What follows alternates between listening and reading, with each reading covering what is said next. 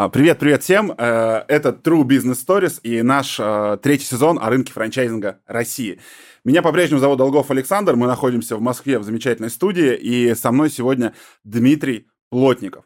А, у Димы очень интересное описание в шапке профиля, такое нетипичное. Когда мы с ним договаривались первично, да, а, мне казалось, что он занимался рынком франчайзинга, занимался упаковкой франшиз, созданием франшиз, у него было большое интересное портфолио, то сейчас там на ключевой позиции написано актер, да, очень интересно. Ладно, Дим, давай дадим возможность представиться тебе, скажи, кто ты все-таки, и занимаешься ты сейчас франчайзингом или все-таки решил стать актером? Да, всем привет, меня зовут Дмитрий Плотников.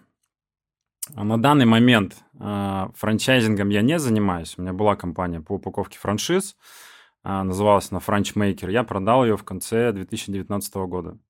Вот, но я продолжаю заниматься упаковкой, а, только теперь она не привязана к франчайзингу, она привязана к брендинговой упаковке, к смысловой, к визуальной. То есть у меня брендинговое агентство. Вот. А, и да, ты верно сказал, я творческий человек, я не могу сидеть, э, ну и заниматься только бизнесом. Ну, собственно, и бизнес, и все мои проекты так или иначе связаны с творчеством. Вот. Э, с начала этого года я пошел в индустрию кино, учусь на актера, пробуюсь на различных кастингах, снимаюсь где-то в рекламе, в коротких метрах. Ну вот, потихонечку куда-то иду в эту тематику. Очень интересный путь. Смотри, а, но тем не менее, то есть, когда я смотрел, изучал а, в России те, кто тех людей, кто занимается упаковкой, так как мы разбираемся во франчайзинге, мы пытаемся найти, ну, по большому счету, там вот а, там есть те, кто создает франшизы, создал и продает, у него своя франшиза, условно, крупные компании, которые, да, вот мы с ними записываем, да. Есть те, кто помогает создавать и продавать франшизы, да, и их на самом деле не очень много в России, да, то есть вот они как-то uh-huh. такие крафтовые, я бы их назвал, такие небольшие агентства, да, и особенно из них сказать, что кто-то из них что-то сделал яркое, значимое, на что можно посмотреть, ну, как бы сказать, что вот человек был сопричастен к какому-то проекту, да, их еще меньше, да, потому что кто занимается упаковкой франшиз, обычно там франшизы, я их в глаза не видел, да, то есть, ну, непонятно, да, да, а в твоем портфолио было достаточно много крупных проектов. И вот а, давай начнем с такого, да. Сколько лет ты этим занимался, да? Упаковка франшиз. Какие франшизы ты упаковывал? И что ты вкладывал смысл упаковка франшиз? Угу. Занимался я этим три с половиной года, может быть, четыре. Вот. Ну, тут важно, наверное, отметить, что я сам пришел из э, собственной франшизы. До этого я продавал собственную франшизу, и на ней, собственно, наработал опыт, понял, как вся эта тема работает. Что за франшиза, Дим? Скажи сразу. Франшиза понятно. по гонконгским вафлям, она называлась Give Me Waffle. Гонконгские вафли, ну, понимаешь, да, что за продукт? Шестиугольные такие вафли с э, такими шариками, пупырышками, как их называли, бабл вафл Попытами еще. сейчас можно говорить. Да, да, да. Вафля с попытом. А, сейчас те, кому сейчас там, не знаю, 3-5 лет, моей дочке с выпуск, она скажет, папа, я знаю, что такое вафля с попытом, теперь хочу попробовать. Ага. Вот. А, в общем, такой продукт. Э, продавал эту франшизу два года. А, почему два года? Потому что он такой хайповый товар. Он как быстро залетел на рынок, так же быстро и, собственно, ушел. Но успели мы поработать, попродавать, продали 83 франшизы. Угу. Вот. А, что я вкладываю в понятие упаковки франшизы? Мы всегда делали это комплексно. А, вот, ну, ты сейчас начал говорить про агентства, которые занимаются упаковкой франшиз. Наверное, их можно поделить на два типа. Есть ребята, которые ну, делают все по ТЗ заказчика. То есть к ним пришел человек, вот мне надо франшизу, а, вот это, вот это, вот это сделайте. Хочу, чтобы это было вот так. То есть он уже понимает, как это работает, понимает, что у него за франшиза, а, понимает, что он хочет получить на выходе. Вот. А, а большинство заказчиков компании, они, наверное, еще не понимают, как работает рынок франчайзинга, что должно входить в его франшизу, а, как он должен взаимодействовать с франчайзи и так далее. Так вот, мы делали все комплексно. Мы ему, ну, даже, можно сказать, его обучали, объясняли, как это все работает, помогали ему составить франчайзинговое предложение, распределить обязанности между а, продавцом франшизы, покупателем франшизы. Это такой как бы первый базовый этап. Ну и дальше уже идет э, упаковка. В нее входит э, маркетинг, сайты, презентации, брендинг, юридическая упаковка, а, договора, товарные знаки, описание бизнес-процессов, описательная часть, так мы называем, и финансовая часть. Просчитывали финансовую модель как для франшизи, так и для продавца франшизы. И какие франшизы вы упаковывали? То есть какие-то бренды в России? Ну, из таких э, известных ребят, наверное, это Москальян, сетка mm-hmm. кальянных по Москве. А, есть франшиза Папа Гриль. А, когда мы ими занимались, у них было около 120 проданных франшиз. Mm-hmm. Вот. А, сейчас, наверное, даже так не вспомню. Есть Дёнер, Эштей Дёнер франшиза, они тоже неплохо развиваются. Около там 40-50 точек, наверное, у них сейчас проданных. Угу. А всего сколько проектов было? Вот ты назвал сколько-то, а так сколько проектов было в работе примерно, порядок цифр? Более ста, более ста франшиз. Э, ну, за то время, пока я этим занимался, мы упаковали. Угу. Ну и резонный вопрос, а почему перестал-то? То есть ты там 4 года этим занимался, мне кажется, рынок франчайзинга, он там, ну, не насытился, да? Угу. То есть проекты крупные, судя по тому, что проектов результат у тебя получалось, почему решил выйти? А, много причин совокупно. То есть э, первое, я не видел, ну, видел какой-то потолок в этой теме, не понял, как это можно дальше масштабировать. Поясни, то есть, если... вот много кто этим интересуется. Угу. И опять, ну, давай эту мысль развернем. Что за потолок? Финансовый э, по заработку. А сколько стоит проект упаковки франшиз? Или должен В стоить? среднем 500 тысяч. Ага. У нас, наверное, стоило 450-500. Угу. Это под ключ. И не получалось много в месяц упаковывать, правильно понимаю? Получалось, получалось много в месяц упаковывать. Э, ну, был, да, какой-то предел, мы не могли там брать десятки проектов в месяц, да, ну и даже 10 проектов новых в месяц мы не могли взять. Вот. Э, здесь второй нюанс всплывает, что, ну, во-первых, сам процесс очень сложный. То есть тебе надо и в юридической части разобраться, и объяснить все заказчику, и в маркетинговой, и в финансовой, и в ну, структурировании бизнеса, так сказать, да, в описании бизнес-процессов. Вот. А, и был такой момент, что люди, когда приходят, заказчики, они не, ну, не понимают, что они хотят э, получить на выходе. А многие думали, э, плюс еще к этому, что достаточно всего лишь упаковать франшизу, и дальше она начнет сама как-то продаваться. То есть много было таких ребят, которые, ну, либо ленивые, либо э, хотели на франшизе ну, знаешь, там, просто заработать денег, угу. а что будет дальше, как с этой сеткой работать, а, они не думали или не хотели.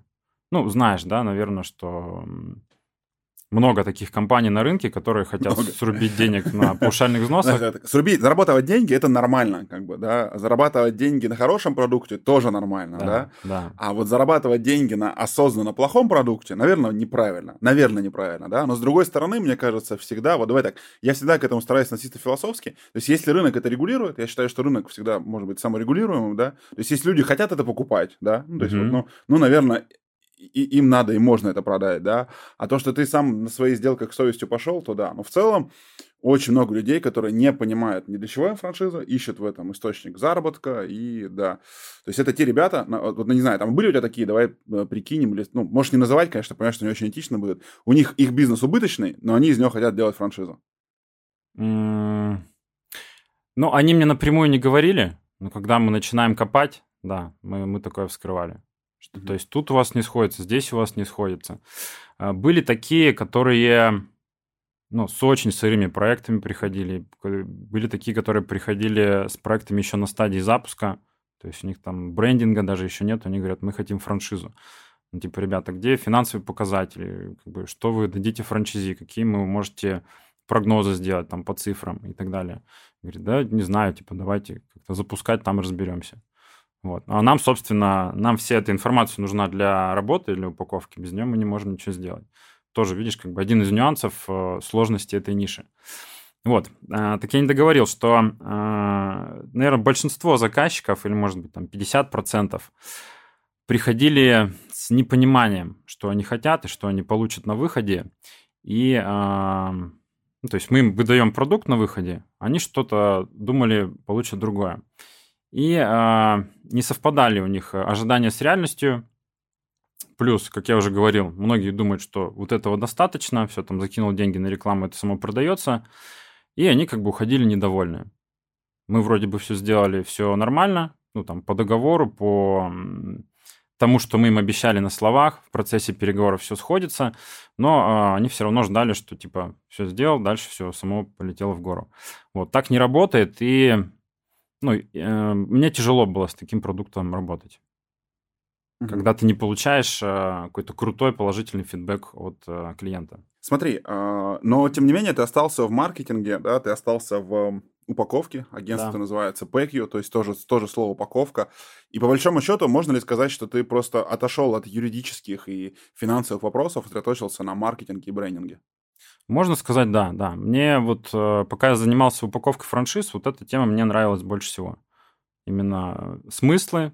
Угу. Я, ну, я не обучался никогда на копирайтера, а, ну, если не считать там всякие книжки и курсы, но мне эта тема безумно нравится, очень нравится писать, очень нравится а, саму делать прототипы, там, располагать элементы грамотно, подбирать, может быть, шрифты. Вот, э, эту тему я очень люблю. И, э, ну, как бы, а люди продолжали ко мне обращаться по сарафану за всей этой mm-hmm. темой. Ну и, собственно, я продолжил. А что с сеткой Gimme Waffle в итоге? Все закрыты точки? А, там нас было трое партнеров, mm-hmm. мы занимались этой mm-hmm. сеткой. На тот момент, когда я выходил, это был 17-й год. Опять же продал? Нет, ну я, я так вышел, э, мы там собственные точки распродали, угу. поделили просто между собой. Вот, а я вышел, потому что мне ну, уже надо было заниматься этим проектом, плюс я тогда переехал из Красноярска в Москву, угу. то есть офис Waffle был в Красноярске. Вот, э, вышел просто, просто так, отдал ребятам, но мы тогда договорились, что новые франшизы мы не продаем, потому что видели, что ну, рынок типа идет на спад, и открывать новые точки мы не знаем, как они себя поведут, и не можем ничего людям гарантировать. Угу. Вот. А, поэтому ребята там продолжили просто заниматься управлением. Ну, я знаю, да, что на тот момент какие-то точки закрывались. Сколько сейчас рабочих из них не знаю, не могу сказать. Слушай, а почему вот, давай так, мне подход это очень нравится, когда человек, который занимается упаковкой, созданием франшиз, он имеет свою франшизу, то есть он набил шишки, он понял, как с этим работать, да. потом вот там подобную услугу предлагает в рынок. И, а почему у тебя не было идеи создать еще какую-то сеть, ну, найти какой-то продукт и создать еще себе франшизную сеть? Она была, она была, я даже искал партнеров э, с уже готовыми сетками. Вот. Но что-то как-то каждый раз то мы там по условиям не договоримся, то человек э, не готов заниматься этой франшизой, uh-huh. то еще что-то. Uh-huh. Вот. Э, идея создать свой продукт, да, она тоже была, но, наверное, я просто не нашел продукт. Вот. Э, здесь же, ну, я не могу его создать и там через месяц запустить франшизу. Мне надо откатать модель, в идеале сделать э, сетку, если uh-huh. это офлайн, uh-huh. э, ну, хотя бы, чтобы год это поработало минимум. Uh-huh. Вот. Э, Наверное, да, я не нашел просто этот продукт, который бы мог а сейчас не ищешь? развить. Сейчас нет, сейчас я смотрю в сторону Wildberries, вот, захожу туда. Но на самом деле есть э, интересный кейс. У меня один из моих проектов э, текущих – это франшиза офлайн точка с косметикой, которую я купил у своего клиента, которому упаковывал франшизу. Что за косметика? А, израильский бренд, называется Кедма. И что в нем? Ну, то есть, что Уходу, Уходовая косметика. Угу. Вот. А в России не, не сильно известный бренд. Точек, наверное, сейчас 15. Угу. Вот. Но интересная модель продаж. Интересная модель продаж. Э, активные продажи, стоят точки в торговых центрах. И э, ну, построен на том, что продавцы не просто сидят и ждут, пока кто-то угу. подойдет и купит. Да, они активно зазывают, делают какие-то бесплатные демонстрации, типа там, подойдите, посмотрите, протестируйте скраб, масло, что-то на себе. Вот девушки подходят, им интересно, и, собственно, дальше они покупают. Угу. И, вот. сейчас есть, и сейчас ты развиваешь это или не развиваешь? А, я открыл... Тут тоже интересная история получилась. Вот когда, когда я продал бизнес, э, сразу же часть денег вложил в эту точку, э, начал запускать франшизу, то есть там искать локации и так далее, и собственник франшизы э, мне предложил сам, говорит, давай в партнерстве запустим. Я буду всем управлять, ну, он, да, а с тебя только деньги. То есть я в этом проекте, получается, как инвестор. Uh-huh. Мы открыли точку в торговом центре «Остров мечты». Это ну, местный Диснейленд, его так называют, московский. Он открылся прямо перед пандемией, если память не изменяет. А, он открылся прямо перед пандемией, но мы не успели перед пандемией там доделать точку. Мы открылись после пандемии где-то в июле прошлого года, uh-huh. в конце июля прошлого года. Вот. Ну и то есть так совпало, что я здесь как инвестор, ничего не делаю, управляет всем партнер, ну, в принципе, я доволен. То есть точка приносит деньги с... Ну, как бы, есть качели из-за всей этой пандемии, из-за того, что ТЦ еще новый и не сильно раскачан, но в целом результаты хорошие. Работаешь плюс. Да. А франшиза этой штуки продается или нет? Франшиза, он продал несколько франшиз, одну я ему тоже помог продать.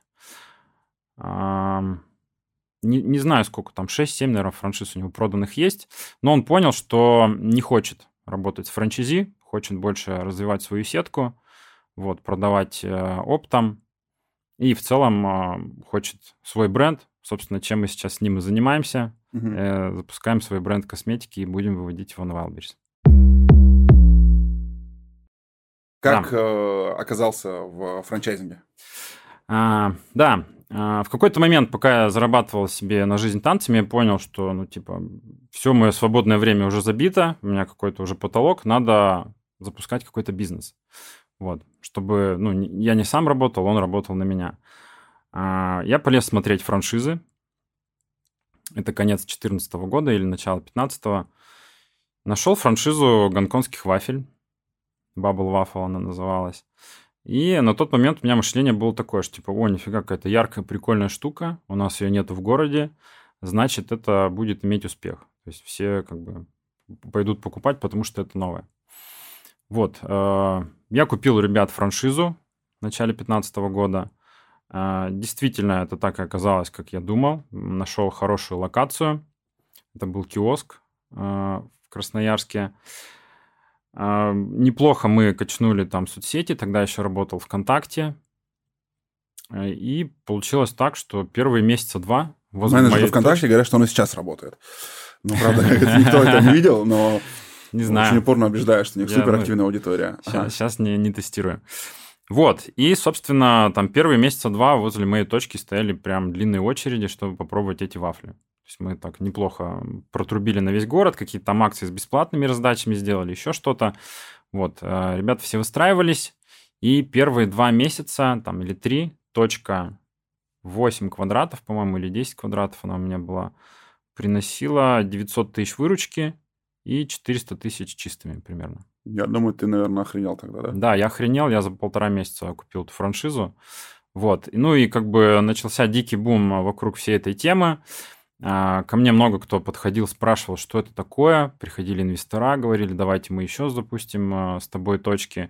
Кто-то подходил к ларьку, пытался высмотреть рецепты. То есть у нас были окна такие, ну, то есть э, перед полностью да. стеклянный. Сейчас вот, а, повезет тем, кто а, смотрит подкаст по видео, а или слушает, да, Дима, здесь, просто у нас будет аудиоформат, да, и Дима здесь показывает руками, как выглядели окна, да, в общем, были окна, да. Ну, в общем, э, передняя часть э, ларька, она, начиная с э, пояса до, до верху полностью стекло. Uh-huh. Вот, и подходили люди, которые вот так вот лицом упирали в стекло и высматривали, как мы все это там готовим, чтобы своровать рецептуру. Были те, кто пытался там купить ее у моих сотрудников и так далее. Вот, и через месяца 4-5 а, у нас в городе было уже 15 таких точек с вафлями. Пять из них были наши, то есть после первой точки ко мне пришли вот ребята, а, я нашел двоих партнеров, вот мы с ними на, начали вместе развивать эту тему. Пять наших точек и еще 10 э, других, там какие-то франшизные, какие-то ребята сами открыли и так далее. Вот. А, что происходило дальше? Полтора месяца я поработал по этой франшизе, как бы, ну, вижу, что все классно. А, спрашиваю ребят, типа, мы хотим еще две точки купить. Вот как раз ко мне пришли инвесторы. Они мне вместо того, чтобы там сделать какую-то скидку, они мне делают цену в полтора раза больше, а, роялти выше. И, ну и, собственно, мы думаем... Почему? Не знаю. Помимо этого, помимо того, что я сейчас сказал, э, были такие моменты, что я оказался первый, кто открылся из их сетки, э, ну, кто открыл точку. То есть у них не было своих точек, как оказалось потом. Я по глупости не проверил это. Ну, или, может, мне повезло, что я не проверил, может быть, так бы не купил. Вот. Э, я был первый, кто открылся, но, как ты знаешь, э, люди, которые хотят купить франшизу, им надо какой-то живой кейс, они берут, э, ну, звонят и берут отзывы. Mm-hmm. Вот. И, собственно, мне звонило очень много людей, от них, там, не знаю, по два, по три человека в день. Mm-hmm. И прям, не знаю, по полчаса я с ними разговаривал. Рассказывал все подробно, как это работает, потому что у них было очень много вопросов. То есть я им помогал продавать, рекламировал их франшизу, вместо этого вот на тебе как бы не бонус, а наоборот. И а, второй момент, который тоже меня не устроил, это то, что, как я уже сказал, у ребят не было своих точек офлайн, Мгм. и у них большая часть, эм, ну, большую часть этого бизнеса они знали в теории. То есть они дома где-то научились эти вафли готовить, но как это работает на потоке людей, они не понимали. А, то есть э, мне пришлось самому уже менять немножко там технологический процесс, а, начали э, там подгорать эти вафли, портиться оборудование, какие-то моменты они не могли мне подсказать, э, как сделать. Ну и там через эти полтора месяца они уже меня сами спрашивали. Типа, вот у нас новый франчайзи открывается, не знают, как сделать сливки. Как ты их делаешь? Подскажи. Вот. И после всего этого они мне, ну, как бы, делают дороже цены. Естественно, мы решили с ребятами уйти, сделали свой бренд, очень быстро все там э, придумали название, э, перебрендировали точки, и, э, собственно, у меня уже был поток входящих лидов. Слушай, а что тебе сказали, вот когда ты сменяешь бренд, да, давай Да. представим, что сейчас владелец франшизы. Ты такой взял и поменял бренд, что ты им сказал, как... Мне, вот, мне, знаешь, мне хочется разыграть бы сейчас это, снять какой-то, как ролик, да, когда ты Да-да-да. говоришь об этом, я прям себя рисую, да, а они такие, ну что ты говоришь, или как, ты мне скидываешь картинку, или перечеркиваешь. Есть э, Леша Локонцев, который, Мгм. будем завтра записывать, да, он как-то приезжал, они выкупали точку одного бренда, он там молотком бил вывеску такой, знаешь, ну вот, К- как это произошло? Ну, То есть, э, ты испытал какое-то удовольствие от этого или нет? Или просто сказал, ребята, все, пока. Ну, это такое вот... Было ли что-то такое, когда Ну, выходишь из франшизы или нет? Ну, так демонстративно я ничего не делал. Да? Мы делали скорее даже наоборот немного скрыто это все. То есть у меня была одна точка под их брендом, и мы Мгм. параллельно запустили две уже под своим. Я понял. Вот. а, Я, я получал от их бренда запросы на франшизу. То есть мне люди звонили, спрашивали, вот, типа, вот ты работаешь по их франшизе, а, подскажи там, что кого, как это работает. Я говорю, типа, «Про- продукт классный, ребят, но это франшиза сырая, мы сделали свою, покупайте у нас. Вот, это... Ты крыса, а? Если, Блин. а, если они слушают, они этого не знали, но вот, может, они сейчас первый раз. Такой вот камин А откуда ребята были? А, Пермь, Из Перми? да. Ну, пермяки такие, говорят сейчас, особенно с учетом той даты, когда мы записываем, да, я бы вот сейчас был поосторожнее, может быть, ходил бы, оборачивался. Ладно, ага, и э, ты начал продавать франшизу сразу. Да, да, да. Ну, потому что я понимаю, что это неправильно, то есть сейчас бы я не, стак, не, не стал так делать. Да, конечно. Но, типа, когда стоит очередь из людей, желающих ее купить, ну, как бы, нельзя не продавать. То есть, если не мы продадим, продаст кто-то другой. Сколько стоил твой паушальный взнос тогда? 240 тысяч, по-моему. Мгм. И сколько вы продавали их? Сколько продавали? Да. По времени? Два года. Нет, а вот когда вот вы так переименовали, сколько ты франшиз продал с этого потока, с этого трафика?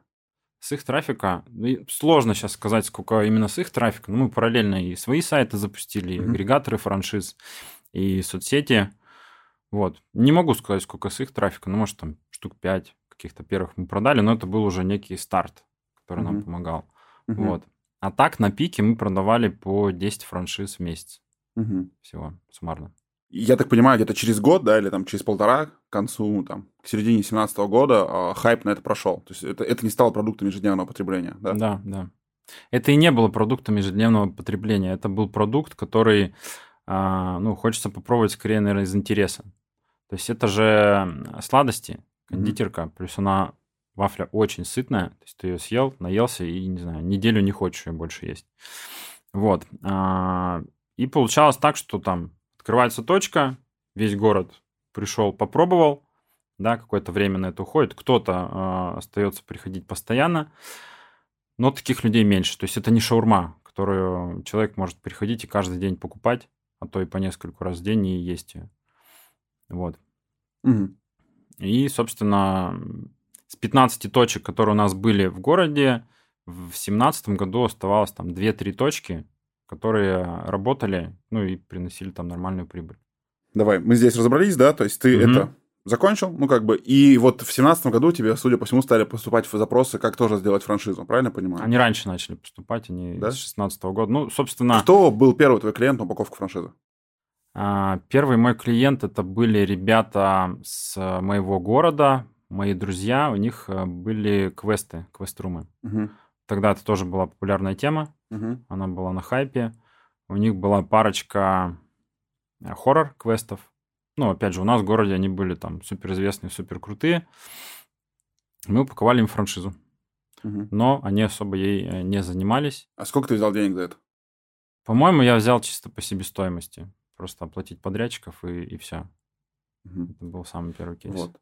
Потом пришли еще запросы, да? Да, да, да, да, да. Ну, то есть я начал как-то немножко потихоньку об этом рассказывать, э, вел свой блог ВКонтакте, вот, оттуда приходили запросы, да, первые продажи были оттуда.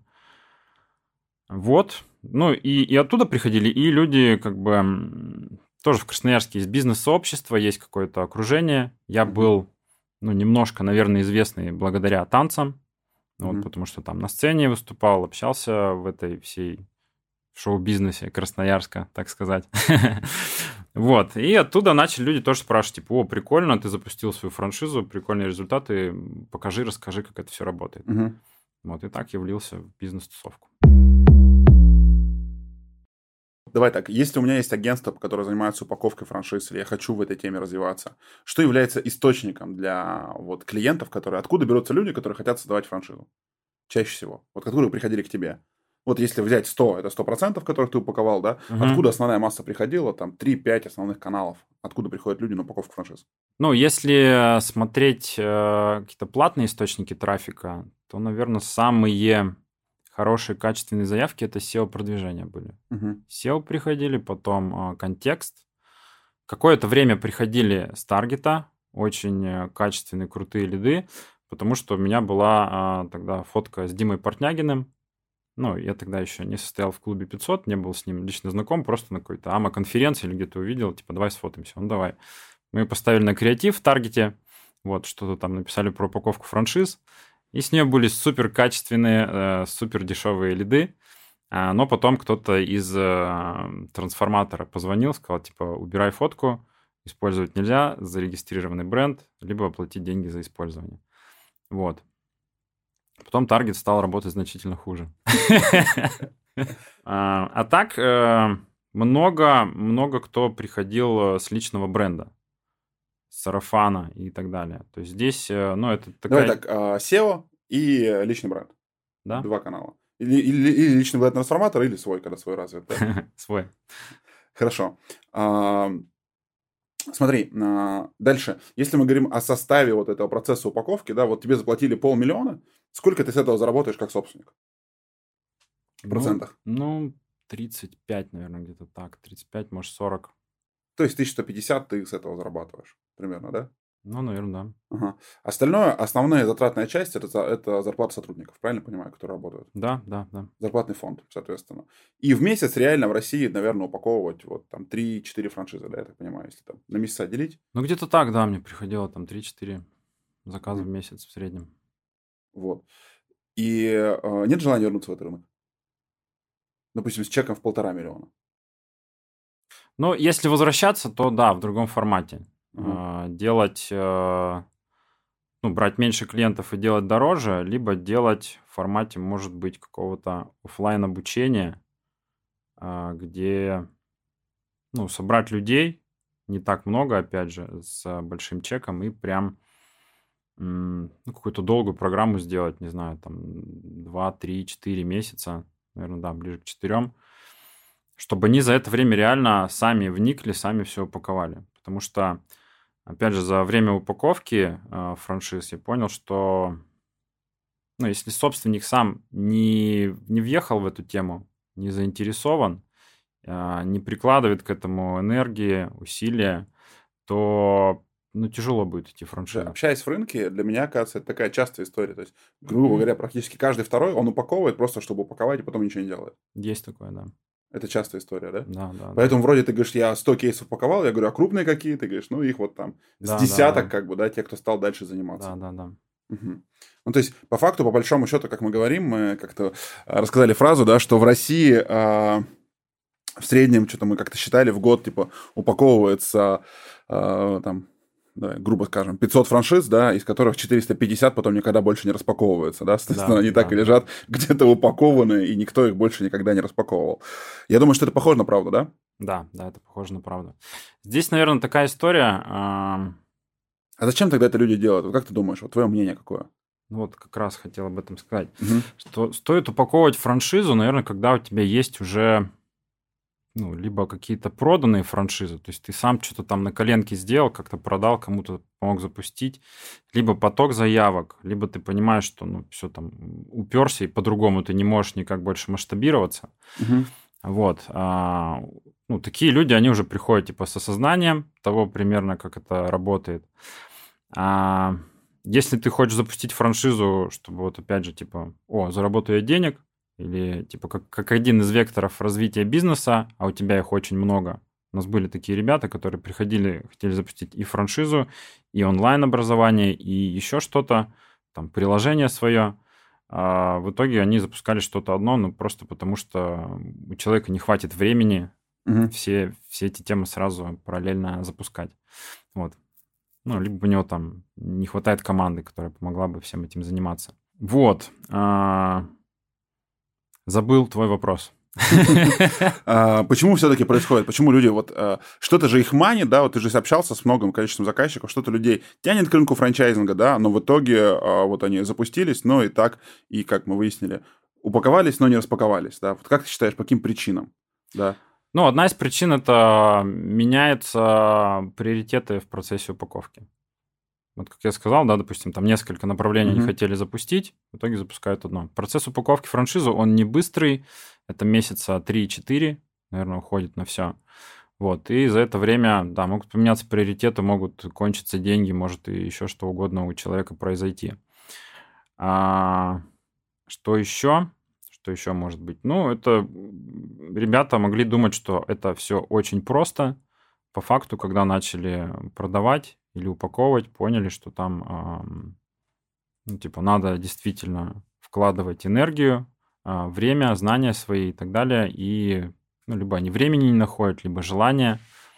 Вот. Ну, наверное, вопрос мотивации. Насколько они хотели эту франшизу запустить и насколько они думали, легко это или сложно. Мгм. Мгм. Слушай, понял. А вот если мы говорим о рынке э, упаковки в России, то есть ты работал, э, кого ты видел основными конкурентами, были ли они, много ли таких компаний на рынке России, да? Потому что мне кажется, что очень много каких-то небольших ребят, которые где-то вот около постояли, да? А вот крупных компаний, которые прям профессионально занимаются, то есть их прям немного, да? То есть вот мы сейчас искали, Да. их прям единицы, да? Да, вот да, ты да. кого-то знаешь, помнишь, э, ориентировался на кого-то? Я могу сказать тебе, да, конечно, мы постоянно и общались с конкурентами, и изучали их очень подробно. Из компаний, которые вот э, именно упаковкой зарабатывают, это есть компания Franchising 5. Мгм, Из Казани ребята, Артем Да, из- Захаров да, и да, да. партнер его, забыл, как зовут. Ага. Ну, вот Артема знаю, партнера не знаю. Как Ну, их двое там. Да. Решат, Ренат, вот сейчас не хочу обидеть парня. э, Мы с ними еще встречались, они с 14 года то есть этим занимаются. Да, да, они давно этим занимаются. Мне Мгм. кажется, еще даже раньше, 2014 года. Мгм. Вот, ну, они такие довольно крупные, одни там из, наверное, самых крупных, может, по этой теме. Сложно тоже оценить, да, кто самый крупный, потому что, ну, никто не, не раскроет те цифры, там, какие у него обороты по этой теме, сколько они франшиз в месяц делают и так далее. Мгм. Вот, и, и много компаний, у которых свои агрегаторы. Это эти FrenchBiz, Мгм. Топ Franchise, Altera Invest, Мгм. вот эти ребята, э, ну, то есть у них, наверное, основной бизнес это все-таки основное направление это агрегатор, Мгм. заработок с него, а упаковка франшиз, они идут как э, в дополнение, как дополнительная услуга. Ну, Мгм. потому что люди, когда заходят на агрегатор, им это надо. Ну, либо наоборот. Ты Мгм. начал упаковывать франшизу, вот у тебя есть а, супер бонус, э, в отличие от конкурентов, что ты можешь у себя же на, на этом э, разместить Мгм. А, агрегаторе. Окей. А, смотри, если мы говорим о рынке франчайзинга России, да, а, то там, ну, то есть много говорят, что в России, ну, такое понимание, есть много некачественных франшиз, да. Мгм. Вот что для тебя параметр качества франшизы? Ну, то есть, и по каким критериям ты бы сам выбирал франшизу? На что бы ты смотрел? Что такое качество франшизы? Мгм. Ну, я могу сказать, а, как бы я оценивал франшизу а, перед тем, как взять ее на упаковку. Мгм. Вот. Это, наверное, другое, да? И как бы я оценивал франшизу перед покупкой? Давай попробуем на этот вопрос ответить. Ам, Ну, я бы посмотрел, э, насколько проверена эта бизнес-модель. То есть, либо ребята только заходят на рынок, и у них, э, не знаю, там одна, две, три точки в их городе, угу. и они не понимают, как это может работать в других городах. Угу. Вот. Либо это уже сетка ну, на несколько городов с разным там количеством населения, они понимают, как все это работает. А, я бы обязательно съездил, посмотрел а, вживую на этот бизнес, пообщался с собственником, посмотрел, насколько он вообще там, ну, замотивирован этой франшизой, насколько он хочет ее развивать и вкладываться. Угу. Давай так, география, личность собственника. Ну, не география, а, наверное, типа опыт. Ну, я понял, давай так, что хотя бы в нескольких городах работало, да, чтобы было понятно, что это не... Ну, давай так представим, да. Ну, типа, эта франшиза будет работать в торговых центрах размером остров мечты. Ну, как бы, открывайтесь в островах мечты, да. Сколько таких в России? Один, как да, бы, да. Да, да, да. Вот, да. ага. Все верно. А, отзывы франчизи угу. обязательно. Э, и желательно, ну, если есть возможность, тоже приехать к ним, посмотреть, пообщаться, как это угу. все работает вживую. Вот. Э, сам продукт бы изучил. То есть, э, ну, что сейчас с ним происходит, с этим рынком? Он будет расти, он будет падать. Угу. Вот. А, поддержку, наверное, которую ребята дают не на запуске, а после уже, угу. после запуска франшизы. Угу. Вот. Ну и мои личные критерии, вот когда я выбирался вот эту франшизу по косметике, я смотрел, чтобы было... Это, наверное, не к франшизе относится, а в целом к бизнесу. Угу. Я смотрел, чтобы было как можно меньше бизнес-процессов. То есть, э, ну, допустим, если сравнить общепит и вот эту точку, которая есть у меня с косметикой в общепите, у тебя куча факторов, по которым там клиент может быть э, недоволен, да, начиная от э, продуктов, от того, там, сколько они у тебя лежат на складе, испортились они, не испортились, хороший поставщик или нехороший, а, как их приготовил повар, как их подал официант, э, как там чисто у тебя в заведении вообще или нет, а, какая там атмосфера и так далее. То здесь в, в косметике у меня было два фактора всего лишь, по которым ну, от которых зависит этот бизнес. Первое это локация, угу. должна быть с хорошей проходимостью. Я один раз нашел, все. Второе это продавцы. Все, то есть здесь товар, он уже, его не надо делать, он угу. готов, он не портится. А, точку тоже один раз по поставил, она небольшая, на нее убираешься, протираешь. Вот, все зависит от продавцов, от того, насколько они крутые ребята, насколько они замотивированы, как классно будут продавать. Все, mm-hmm. и тебе надо следить только за этим. Mm-hmm. Смотри, а когда ты занимался упаковкой франшиз, понятно, что у тебя были первичные здания, которые как бы как-то самообразовались у тебя, да, при работе с Гимми Вафл. Да. А где ты потом учился вот этим процессом? Чему-то ты учился еще или нет при работе с франчайзингом? Где ты разбирался? Откуда ты набирался экспертизы дальше? Угу.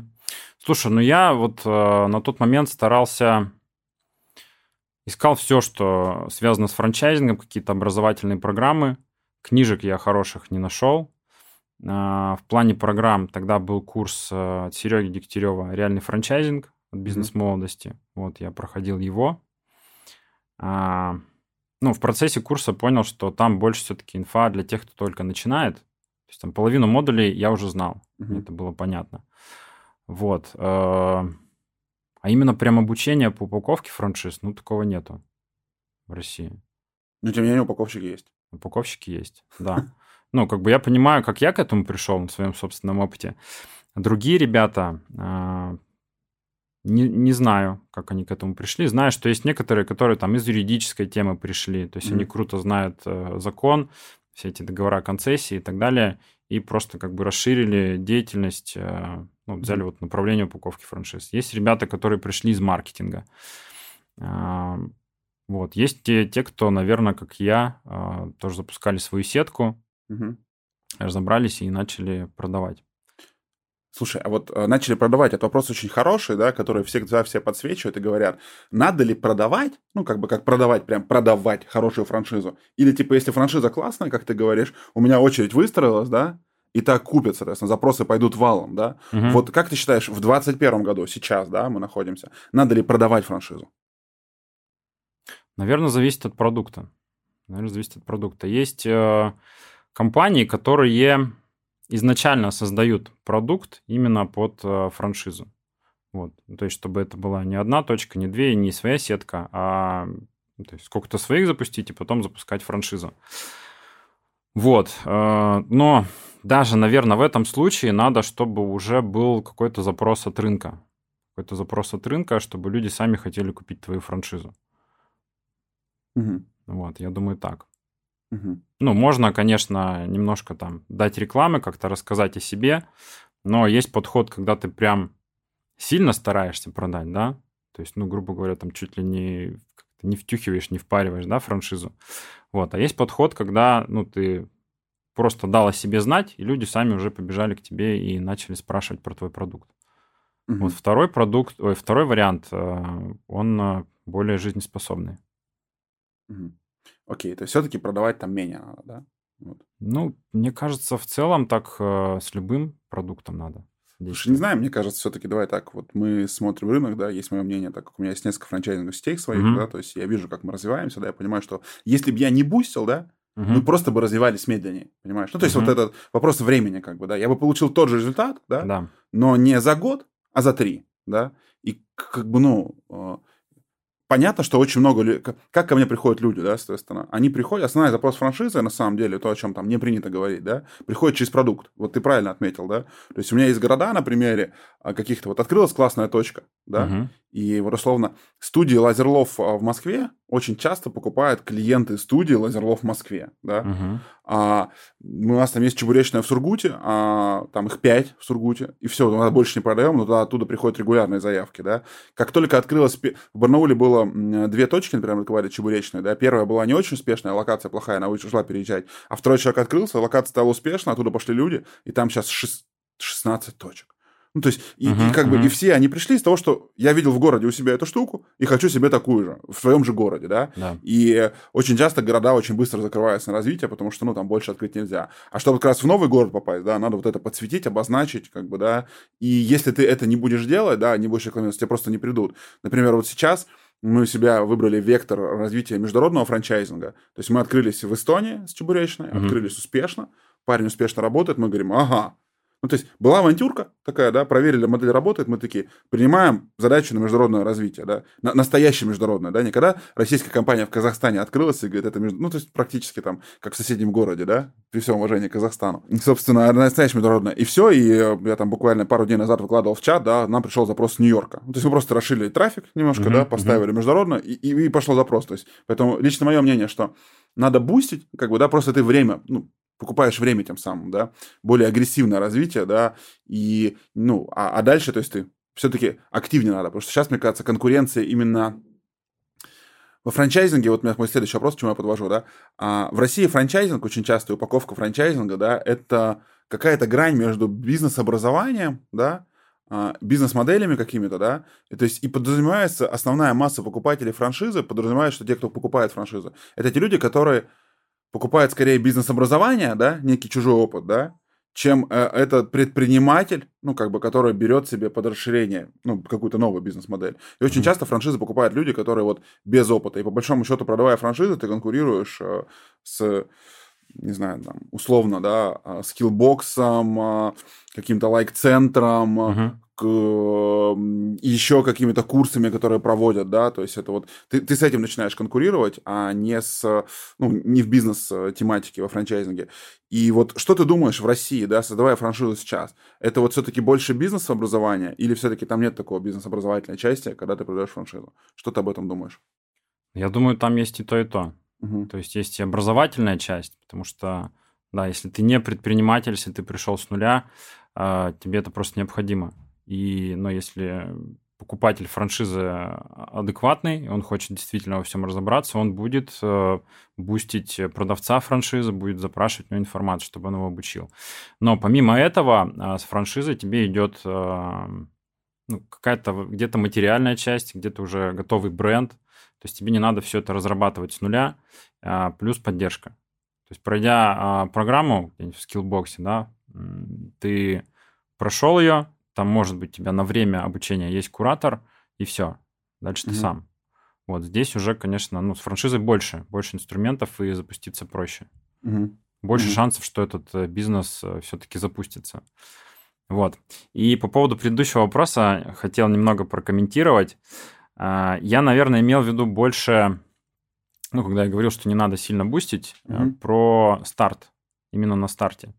То есть пока ты еще ну, не до конца там отработал свой продукт, свою модель, вот, и э, не уверен в ней, угу. то сильно бустить не нужно. А дальше, когда у тебя уже есть кейсы, ты понимаешь, что это классно, все везде работает, да, конечно, можно усиливать рекламу. Слушай, это очень интересно. Ну, то есть мы... Э, я очень много об этом общаюсь, да, то есть, ну, как бы у меня со временем меняется подход, да, то есть угу. он зависит, наверное, я бы сказал, от личности предпринимателя, да, который угу. стоит за этим брендом, да, и от команды, которая стоит за этим брендом. То есть мы, например, э, я всегда привожу на свой пример, да, а, например, э, э, занимаясь э, своей первой франшизой, которую я начал активно масштабировать да, в 2016 году с брендом эпиляции, мы параллельно работали с брендом маникюра. То есть у нас была большая команда, которая поддерживала бренд маникюра с точки зрения маркетинга, и мы уже запускали свою франшизу, имея там, ну, типа, 10 маркетологов, которые гарантированно обеспечивали студию клиентами. Мы были mm-hmm. к этому просто готовы, да, мы были не очень маленькие, да, mm-hmm. а, и при этом я видел сети, которые параллельно развивались, да, у них был всего один маркетолог, он не очень понимал, где взять клиентов, да, не было команды. Поэтому тут, мне кажется, важно смотреть, какая цель. А в дальнейшем, ну, то есть у меня там все дальнейшие проекты, я запускаю франшизу, ну, там, через один месяц, через три месяца после открытия модели, да. Угу. То есть, если я проверил первые чеки, ну, как бы, да, раз, два, три, то есть то, что мне нужно, как бы, да, в процессах, да, я проверил гипотезу, я уже предлагаю франшизу по очень сниженной цене. Почему? Потому что, как вот ты правильно говоришь, надо проверить гипотезу в регионах. Потому что а, самая успешная точка лазерной эпиляции находится вне в Новосибирске. Ну, вот а у нее просто колоссальная выручка, да. Если бы я ориентировался на Новосибирск, я бы даже не подумал, что столько можно зарабатывать, да. Самая успешная точка Чебуречна находится не в Новосибирске, mm-hmm. да, то есть тоже в другом городе, да, и в разных городах, и с разными моделями, да. Например, в той же Чебуречной мы продавали как маленький киосок и дико ссали открываться на фудкортах. Mm-hmm. А у нас партнер говорит, ерунда какая, давай. Ну, как бы открылся на фудкорте, открылся успешно. Мы такие, а, Типа так тоже можно было, да? А недавно партнер в Надыме купил фудтрак, ну, как бы, и он просто залетел в Надыме, там, в северном городе с ним. Там, ну, у нас таких выручек нет в день, как в других точках, да, там 50-70 тысяч, uh-huh, да, uh-huh. там в среднем, ну, там 20-30, а у него 50-70 в день. И стабильный 50-70, да. Вот, он в два окна работает, мы такие, ага, ну, как бы, то есть и вот эта франшиза, она позволяет найти вот такие моменты. Э, и, ну, конечно, мне кажется, в первую очередь надо смотреть на команду, да, вот мы сейчас там еще один проект запускаем, и я понимаю, что мы изначально строим франшизную сеть, то есть мы изначально все процессы запускаем и много вкладываем. Вот, но вообще, мне кажется, что запуск франшизы, и вот благодаря ребятам, кто занимается упаковкой, да, они чуть обесценили это, да, они говорят, это вот мы сейчас на лайте, ну, как бы, вот легко запустим, а по большому счету в рынке, на самом деле, вот эта услуга, она должна сильно дороже стоить, да, потому что сделать сайт хороший, ну, как бы, это уже, наверное, 1200 в России, ну, минимум. Хотя бы простой расстраничник, просто чтобы качественный дизайнер поработал, да. А, презентация, там, только, вот, только дизайн, верстка у дизайнера будет стоить 1050, как бы, без смыслов каких-то, да. А, финансист-аналитик, там, 50-70 тысяч рублей, да. А, юристы, вот у нас были ребята, да, это тоже 50 тысяч рублей и выше, соответственно, да. А, дальше ты должен настроить э, процесс продаж, ну, как бы, как минимум настроить воронку вам CRM с какими-то виджетами, автоответами, автоматизацией. Это уже тоже сотни или две. Ну, как бы, то есть это, это не дешево, да. А, и вот, вот эти все процессы, это явно уже не 500 тысяч рублей, как бы, да, то есть я сейчас удивляюсь, что же там за 500 тысяч рублей тебе дадут, да, по, ну вот, по качеству проработки. Мне кажется, вот ребята, кто занимались, да, там, ну вот, не хорошо, не плохо, да, то есть я как-то не оцениваю, да, но мне кажется, 500 тысяч это ну, мало, просто там катастрофически мало, чтобы сделать действительно значимый продукт, да, вот. Если говорить о том, что франшиза упаковать, которую не распаковывать, знаешь, как бизнес-подарок такой кому-то, да, хочете упаковать, ну, это нормально, да, но вот и хотел отсюда у тебя спросить, да, вот как бы ты сейчас оценивал, да, сколько должна стоить вот сейчас услуга упаковки франшизы, такая хорошая, честная цена, ну, то есть, когда делает сильная команда людей, чтобы получился хороший, сильный продукт, сколько должно стоить? Угу. Ну, если мы говорим про подключ, Да. вот все, что ты сейчас описал, рассказал, ну, наверное, миллион двести, миллион пятьсот, где-то так. Ну, то есть, если это дешевле, это, скорее всего, что, что, что-то не так, наверное, да? Ну, либо что-то убрали, урезали Ага. пакет. Я тебе тоже назвал средний чек, а, потому что у нас, ну, не все покупали полный пакет, Мгм. люди, многие хотят сэкономить, вот. А, под ключ было чуть подороже. А так, да, если дешевле, чем вот сумма, которую я назвал, либо что-то урезали, э, либо, ну, не знаю, где-то приходится экономить на специалистах, Угу. наверное. Угу. Слушай, а вот если говорить дальше, да, а рассчитывали как-то своим людям, сколько денег на того, чтобы продвигать франшизу в России? Да, Да. Как ты считаешь, сколько денег надо вот сейчас, чтобы 20... Ну, то есть, понятно, были бюджеты там, когда ты активно занимался, да? Угу. А как думаешь, сколько сейчас денег надо, чтобы продвигать франшизу в России? Зависит, наверное, от франшизы. То есть mm у них же разные инвестиции, разная стоимость. То есть есть франшизы ресторанов э, там, с вложениями 10 миллионов, есть а, точки, не знаю, mm на фудкортах, островки с вложением полтора миллиона. mm Вот. И зависит от того, какой у тебя бренд, известный, неизвестный, знает тебя кто-то или нет. То есть если у тебя уже есть э, либо известные сетки, либо твой личный бренд, то э, гораздо меньше вложений, гораздо проще тебе все это будет. Ну так, я думаю, первое время по 50 тысяч э, можно вкладывать в рекламу, пока ты только вот ну, начинаешь, запускаешь эту франшизу. Угу. Когда человек первый раз запускает франшизу, Э, ему надо первое время ну, понять э, показатели, сколько стоит, где у него, сколько стоят заявки, угу. где у него более качественные лиды, где у него менее качественные лиды. И я считаю, что ему не нужно много продаж на старте. Ему надо продать э, там одну, две, три, пять, может, франшиз, качественно их запустить. Вот, опять же, проверить гипотезы в других городах и потом усиливать рекламу. Согласен.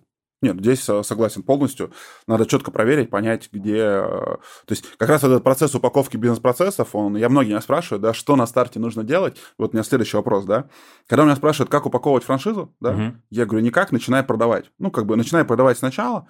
И то есть, и когда ты откроешь первого, то есть либо ты умеешь открывать бизнес, и ты, ну, осознанный чувак, у тебя получится его открыть, угу. да, угу. но либо у тебя не получится, договорись с первым, что если не получится, вернешь деньги. Ну, как угу. бы вот что-то такое, да.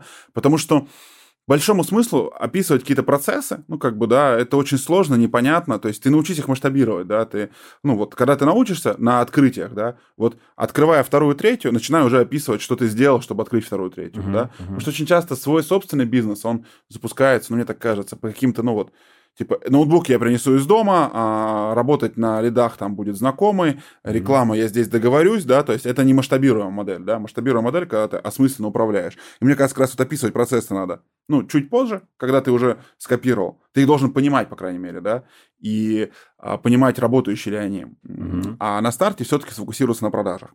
Вот что по этому поводу думаешь ты? Ну, то есть, э, надо все-таки как-то постараться описать процессы или все-таки описать их после первых трех-четырех открытий? Я вообще считаю, что бизнес-процессы это такая штука, которая меняется постоянно. Да. Ты их и на старте пишешь, и после первых 10 открытий, после первых там 50 у тебя будет постоянно что-то меняться. Ты будешь находить что-то новое, в том числе от своих франчайзи. Угу. То есть или в его городе что-то работает по-другому, или он какую-то новую штуку сам придумал, вы увидели, о, прикольно, это работает. Угу. Вот как у тебя там с футраками, да? Угу. Вы, может, не знали, что можно на них запускаться. Ну, мы догадывались, но там... Теперь можете предлагать это да. своим франчайзи. Да. Вот. А, я считаю, что, наверное, самый идеальный вариант это когда люди сами к тебе пришли, угу. то есть уже есть какой-то спрос на твою франшизу, они говорят, продай, продай, у тебя еще ничего нету, и ты им ну, даешь офер примерно, как ты сказал. Типа, ребят, а, франшиза не упакована еще, ну давайте мы с вами запустим вместе, я вам дам какую-то скидочную цену, хорошую. Вот, но мы вместе с вами ее как бы там обкатаем, эту модель, опишем бизнес-процессы. Слушай, я бы даже, там, рекомендовал, не знаю, там, бесплатно отдать, чтобы проверить, как бы, за то, что человек инвестирует в свой бренд деньги, да, то есть вполне себе нормальная история, ну, ну. Э, если ты уверен в человеке. Согласен. Тогда можно так. Потому Согласен. что, когда даешь бесплатно, они обесценивают. А то попадется такой, как ты, который потом еще и бренд поменяет, да, и сегодня начнет продавать. Ну да. А, кстати, вопрос у меня возник. А если бы ты вернулся сейчас в 2015 год, э, ты бы сделал точно так же? Ну, то есть поменял бы бренд или нет? Да, да, да. Да? Я думал, вдруг осознанно не стал. Говоришь, что это...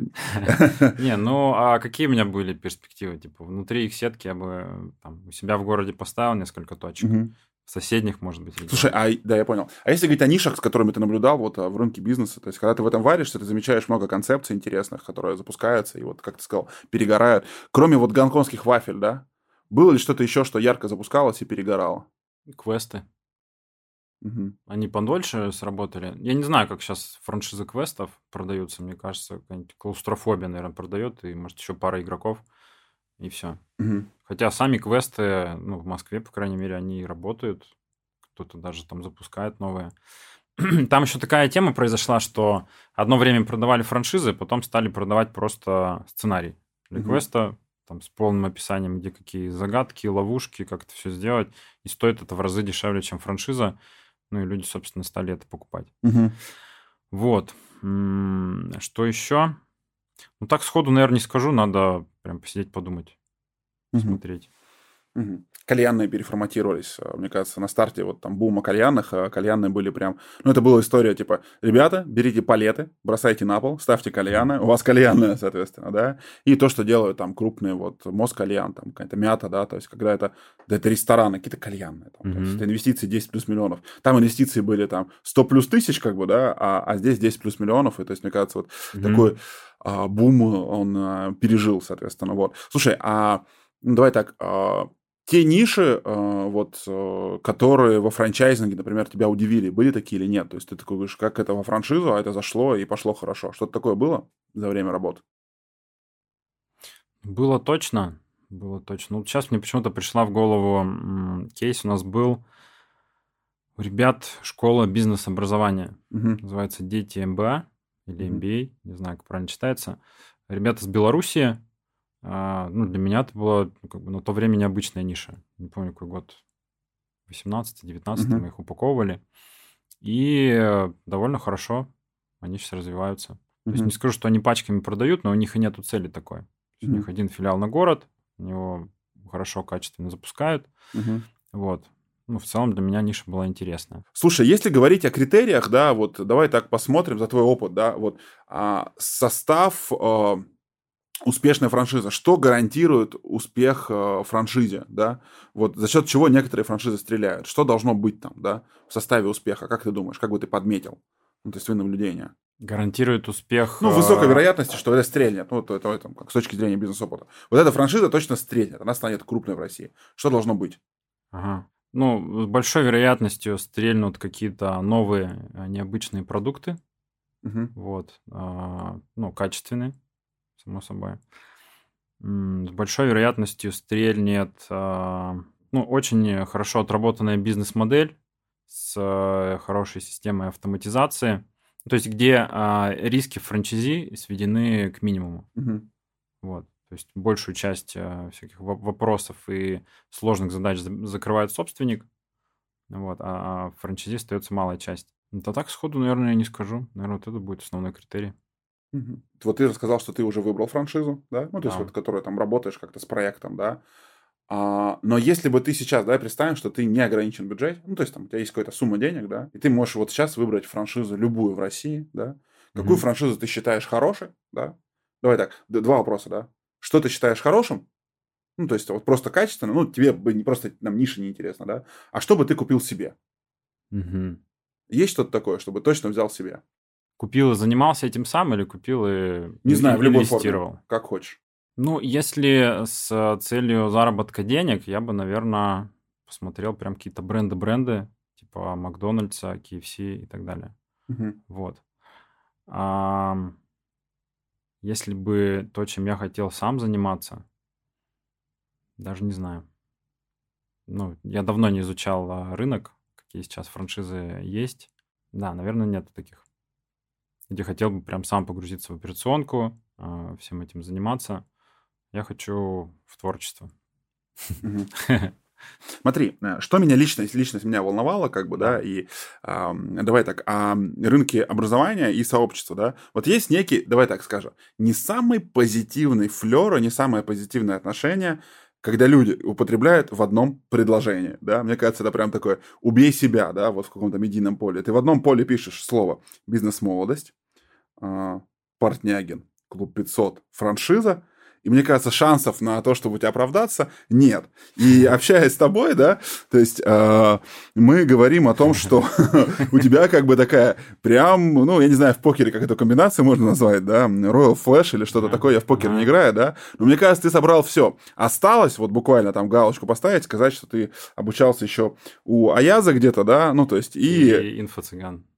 Да все, ну как бы я не, я, я не знаю, что еще как бы, да, там вот на крышку этого гроба в тебе вколотить, да. Угу. При этом я с тобой общаюсь, я вижу, что ты там, ну, предприниматель, да, то есть ты развивался, ты очень осмысленно, глубоко подходишь, ты взвешенно говоришь, ты покупал, продавал бизнесы, да, видно, что ты зарабатывал, ты как-то цифруешь процессы, ты понимаешь, как бы, да, то есть я не могу сказать, что вот там, ну, это какая-то история, да, но тем не менее ты касался всех вот этих э, штук, как бы, да, приходил mm-hmm. туда за знаниями, что-то получал, не получал. Расскажи, э, вот э, лично мне интересно, как бы, да, то есть я бы там первый вопрос, который задал, да, вот клуб 500, он тебе что-то дал? Вот я, например, понимаю, что если ты занимался продажей упаковкой франшиз, ты пришел туда, сказал, если что, я франчайзингом занимаюсь, да, и, грубо говоря, это доступ к 500 лидам, как бы, да, за сколько там, за 30 тысяч в месяц, вот. Mm-hmm. Или не так? Да не так. Наверное, скажу так, я вступил в клуб э, 18 по-моему, году, в конце 18 года. То есть до вступления я, у меня были такие мысли, что, типа, было бы классно попасть в клуб, а, там, типа, вся моя целевая аудитория, а, ребята, ну, наверное, там я буду продавать больше.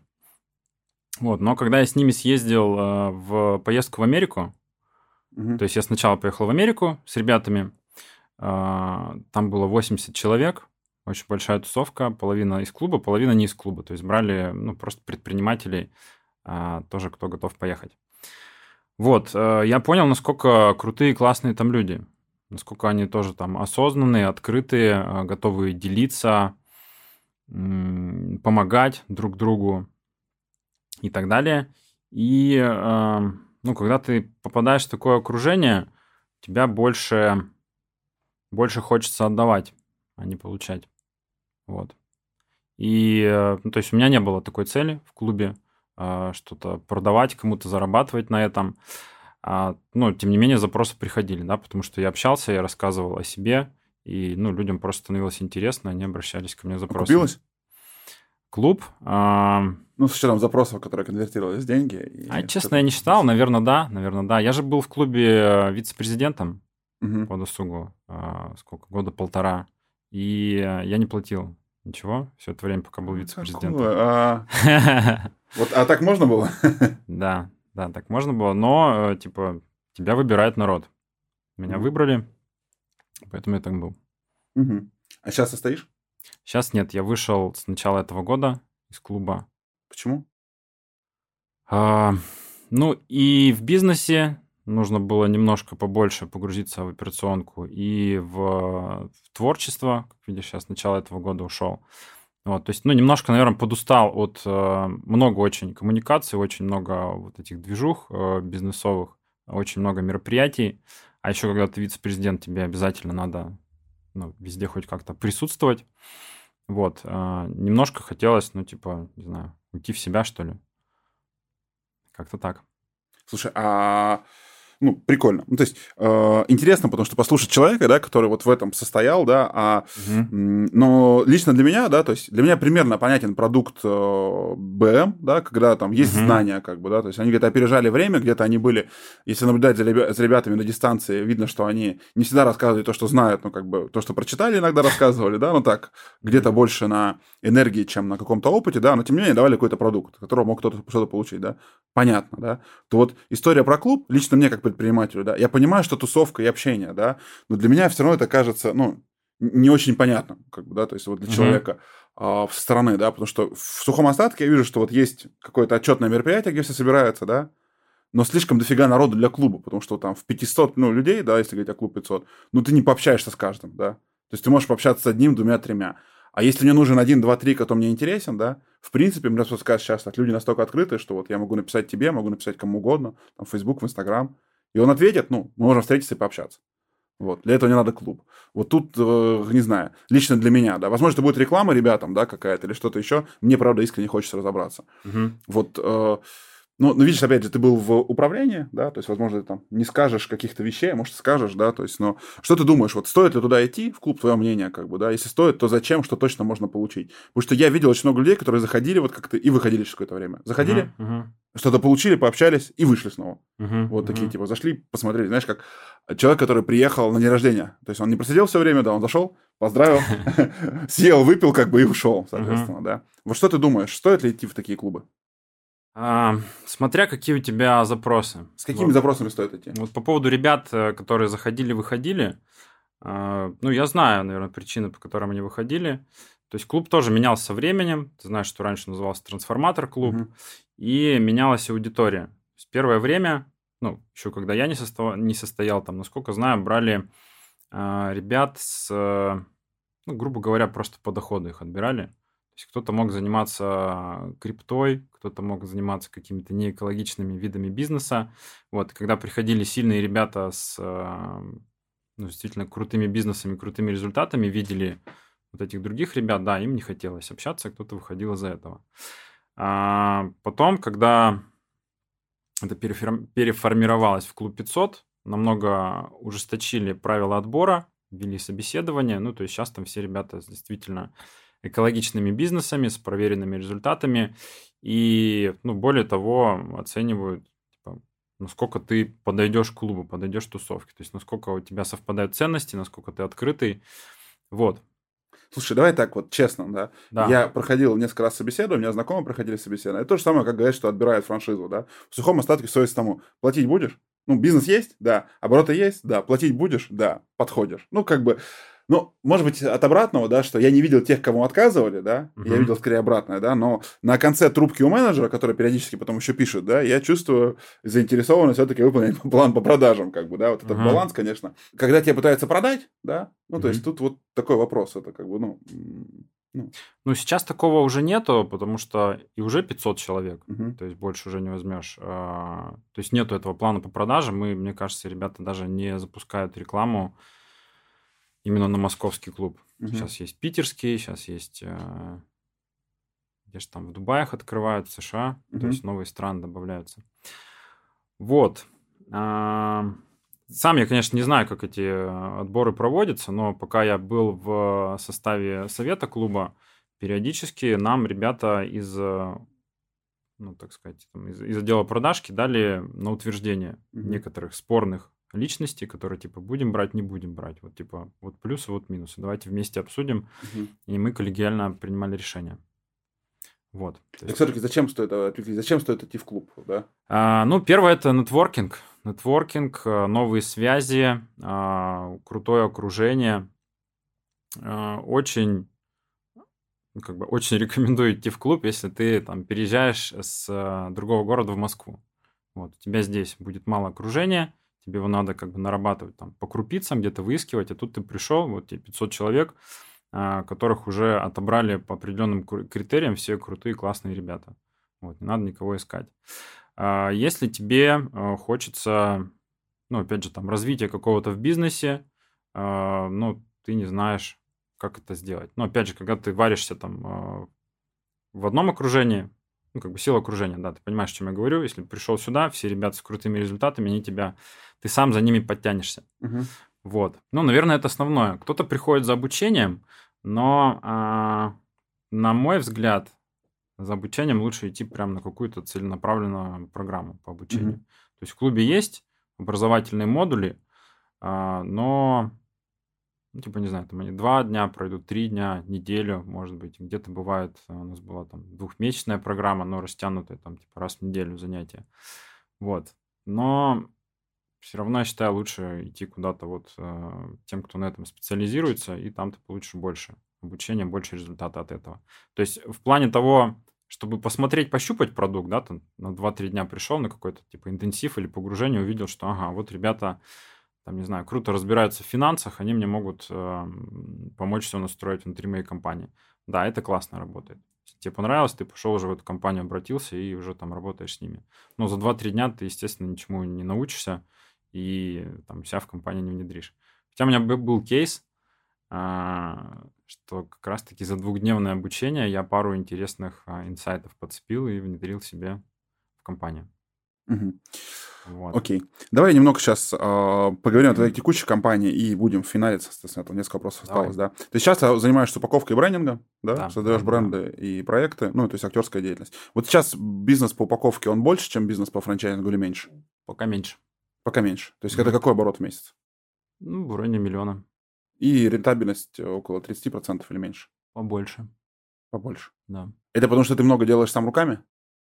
Это потому что... Научился продавать дороже? Нет. Э, потому что нет рекламы. Все по сарафану все приходят. Те приходят по сарафану, ты продаешь какие-то услуги, это там тоже да, 2-3 да, клиента в месяц, да? И, собственно... Побольше, побольше, чем 2-3. Клиентов 5-6, наверное, вот так. Ну, да, да. э, Собственно, нет рекламных кампаний, нет маркетологов. э, Все приходят по сарафану. Пока что это работает так. И сколько этому бизнесу уже? Это год, наверное. Мгм. Он растет или стабилен? Э, Какой сейчас у него темп? Растет. Растет потихоньку. Я знаю свой опыт по а, рекламным кампаниям, по стоимости заявок, стоимости клиентов из упаковки франшиз. Вот. А здесь я понимаю, что эта ниша еще более конкурентная, потому что те, кто делают сайты, брендинг этих компаний вообще очень много. И а, пока я выбрал способ именно расти по, типа, вот по сарафану, по рекомендациям, потому что здесь будет очень дорогая цена клика, цена заявки, цена клиента. И в каких-то моментах она может быть просто нерентабельна для меня. И это сейчас основной твой бюджет наполняющий бизнес, да? Меньше приносит косметика. То ты делаешь на нее больше Косметика ставку. поменьше. Не, на самом деле я не делаю ставку на этот бизнес как на то, чем я буду зарабатывать там всю жизнь, да. Это больше ну, то, что мне нравится, то, в чем я разбираюсь. И как бы, ну, он будет потихоньку расти и развиваться. Вот. А, Основной доход, наверное, приносит инвестиции. Вот. А, потом, да, потом вот этот бизнес, потом косметика. Ну и как бы основные ставки на свой бренд по косметике. Мгм. Слушай, а, понятно. А, скажи, вот ты бы сейчас в 2021 году запускал бы агентство по упаковке франшиз? Ну, давай там, обезличенно, что-то опыт. Ты, ну, Мгм, есть ли в этом мгм. рынок, как ты думаешь? Наверное, да. Я, ну, по-хорошему надо небольшую аналитику рынка провести, что там Мгм. есть сейчас, почем продают, сколько компаний, сколько игроков. А, так, наверное, да, можно было. бы. Мгм. А, франшиза это хорошо или плохо? Хороший вопрос. Наверное, да. Наверное, да. Ну, тут, конечно, много факторов, смотря какая франшиза. Ну, в целом, Вот. давай. Так. в Для целом- тебя в фран- целом франшиза это хорошо? будет- пусть будет, да. Франшиза это хорошо. Да. А, какая была, на твой вид, который ты видел, самая плохая франшиза в России? Самая плохая франшиза в России. Ты говоришь, это вообще не франшиза, это какая-то разводняк сплошной. Я сейчас не вспомню названия и ниши, но были какие-то типа франшиза услуг, где, ну, где прям люди реально кидали на деньги. То есть вот типа вот франшиза, мы вам что-то продадим, ты им платишь деньги, там 1150 или 100, они тебе высылают там 4 PDF-ки и все, и пропадают. Вот такие были. Но это, наверное, год 15-16, как раз-таки вот из-за таких э, компаний э, ну, бы- было время, когда все очень плохо относились к франшизам, в Мгм. том числе из-за этих ребят. Хорошо. А, Твое обучение на актера, оно для бизнеса или все-таки это хобби, или это будет источником денег, и, или это зачем? Это самореализация. Мгм. То есть моя глобальная цель в жизни – это сниматься в кино. Не поздно? В полнометражных фильмах. Вот многие говорят, что поздно, да, но что поделаешь. Сними свой фильм. лучше, лучше сейчас. И это я тоже делаю потихоньку. Ну, не, не фильмы, но какие-то э, мини-зарисовки мы снимаем свои. Мгм. А, Топ-3 твоих качества, почему ты предприниматель? Ну, наверное, одно из сильных качеств это системность, это честность и открытость. Вот, не знаю, можно ли их в одно объединить. Порядочность, наверное, вот так вот можно сказать вместо этих двух. Третье качество. Ну, какие-то управленческие навыки. Навыки управления. Не знаю, есть такой навык управленческий? Менеджмент называется вообще. Ну да, да, да, вот, точно. А, а, Что бы ты советовал а, людям, которые сейчас хотят заниматься франчайзингом, запускают франчайзинг, или в целом, наверное, давай так даже, занимаются предпринимательством? Вот э, ты бы порекомендовал, может быть, какие-то книги или какие-то YouTube-шоу или все что угодно. Вот где бы вот сейчас ты говоришь, вот это надо обязательно посмотреть, если ты предприниматель. Да? Вот э, посмотреть, поучиться, узнать, прочитать, может быть, да? Ага. Есть ли книги, может быть, какие-то, две-три, которые сразу приходят на ум? Ты говоришь, это прям прикольно, прям надо. Или нет? М, Ну, книги, вот если прям для начинающих ребят, мне кажется, нет. Лучше пойти на какое-то бизнес-образование. Мгм. Есть книги, типа там «Стратегия Голубого океана. От хорошего к великому», но они больше уже для тех, кто хочет из своей компании для тех, кто с каким-то опытом Мгм. из своей компании хочет вырастить, ну, действительно, что-то Мгм. крупное, великое. Ну и в целом я считаю, что книги э, вот на старте бизнеса не совсем актуальная тема, потому что мир меняется постоянно, а книги нет. Ну, то есть все написали тогда, информация как была, так и осталась. Ну, есть, безусловно, какие-то, которые такие фундаментальные, и эта информация будет э, ну, плюс-минус всегда применима. Вот. А по поводу того, что я бы порекомендовал, ну да, сходить э, на какие-то бизнес-курсы. Наверное, к Аязу можно сходить. Ни разу у него не был. А, но, насколько я знаю, он сейчас один игрок остался на рынке, ну, крупный игрок на рынке бизнес-образования. Вот. И э, попасть в окружение, в окружение предпринимателей, Мгм. общаться с ребятами, обмениваться опытом. Супер. Ну, круто. А, Я задал все свои вопросы. Спасибо тебе большое Спасибо за тебе. интересный разговор. А, Было интересно поговорить о рынке франчайзинга. С нами был Дмитрий Плотников. Я буду теперь называть его актер рынка франчайзинга России. Дим, спасибо. Все, спасибо тебе.